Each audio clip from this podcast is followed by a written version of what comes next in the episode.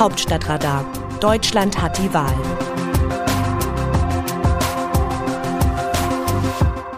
Im ersten Moment habe ich an einen Scherz geglaubt, als ich hörte, welche Lieder die Bundeswehr für Angela Merkel bei ihrem großen Zapfenstreich spielen soll.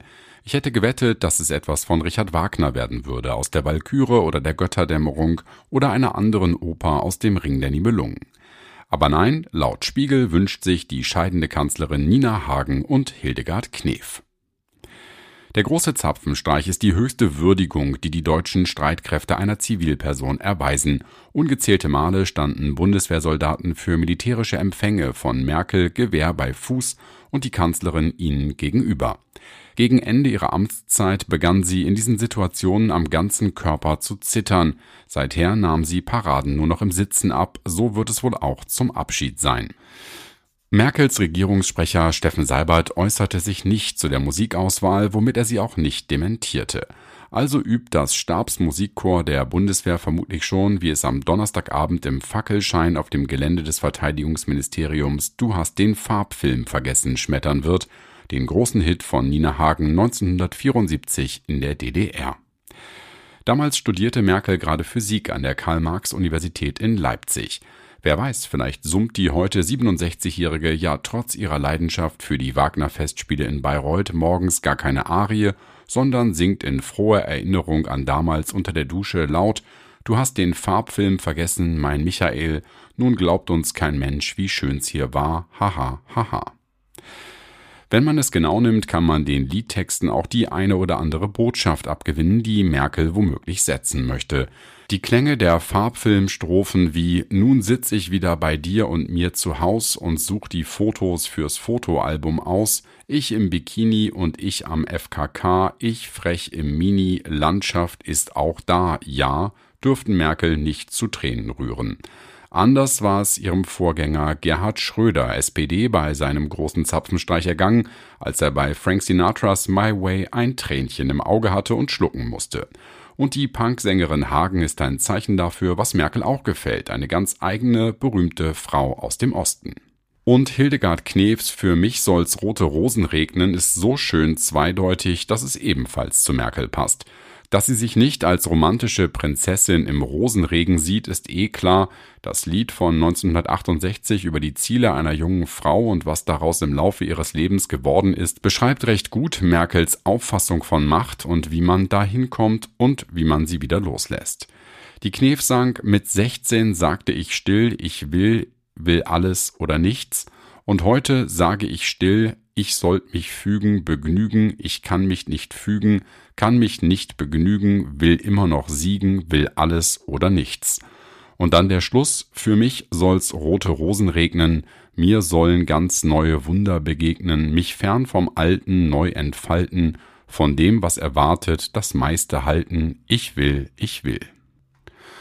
Und dann ist da noch das ökumenische Kirchenlied als drittes Werk, das sich Merkel für die feierliche Zeremonie wohl wünscht. Großer Gott, wir loben dich. Es richtet sich auch an die Bürgerinnen und Bürger. Sieh dein Volk in Gnaden an, hilf uns, segne Herr dein Erbe, leit es auf der rechten Bahn, dass der Feind es nicht verderbe, führe es durch diese Zeit, nimm es auf in Ewigkeit. Man muss nur eines bedenken, zu hören sind am Donnerstagabend Pauken und Trompeten, aber gar kein Text. Die Soldaten spielen die Musik, aber sie singen nicht. Man wird in Merkels Gesicht schauen und sie sicher wieder beherrscht erleben, aber vielleicht mit einem Schmunzeln im Gesicht, wenn sie im Geiste bei diesem Satz von Knef ankommt, mich fern vom Alten entfalten. Aus dem Wörterbuch Politsprech Deutsch. Um es mit Egon Bahr zu sagen, Olaf Scholz verfügt über ein inneres Geländer, um aus einer klaren Wertehaltung heraus dieses Land nach vorne zu führen und weit mehr Menschen zu repräsentieren, als nur sozialdemokratisch, grün oder liberal gewählt haben. Und deswegen wird Olaf Scholz ein starker Bundeskanzler der Bundesrepublik Deutschland sein. Christian Lindner, FDP-Chef.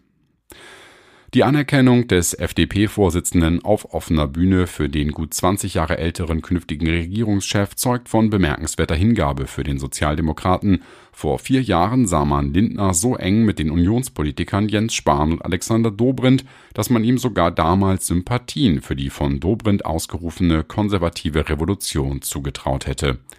Aber dann wurde Angela Merkel doch nicht gestürzt und mit ihrem jetzigen selbstbestimmten Abschied von der Politik verschwand die ganze Union aus der Regierung. Lindner aber kann sich offensichtlich neu erfinden. Mag ein solches Lob aus dem Munde eines viel Jüngeren über den nächsten Bundeskanzler auch anbiedernd wirken, die SPD hat es gefreut. Und dann auch noch der Verweis auf Egon Bahr, den einstigen Bundesminister für besondere Aufgaben dieses Politkaliber. Der SPD-Parteivorstand sendete via Twitter gleich Dank und Blumen an Lindner. Was er damit aber eigentlich erreichte, alle Welt sollte sehen, Lindner und Scholz und nicht Scholz und die Grünen sind ganz eng miteinander. Der Machtpoker in der Ampelregierung hat schon beim allerersten gemeinsamen Auftritt begonnen. Wie sehen die Leserinnen und Leser die Lage? An dieser Stelle geben wir Ihnen das Wort. Deodat von Eickstedt aus Garbsen zur Corona-Politik der alten und der künftigen Regierung. Über die politisch und gesellschaftlich miserable Vorbereitung zur Beherrschung der Pandemie im Herbst und Winter ist die Kritik allenthalben sehr deutlich geworden. Die nun geplanten Regelungen werden aber nur so viel wert sein, wie ihre Kontrolle und Durchsetzung effektiv ist. Flächendeckende Kontrollen wird es nicht geben können, dazu reichen die Kapazitäten und Befugnisse nicht aus. Wenn aber bei hoffentlich zahlreichen Stichproben Verstöße festgestellt werden, müssen diese unverzüglich drastisch sanktioniert werden.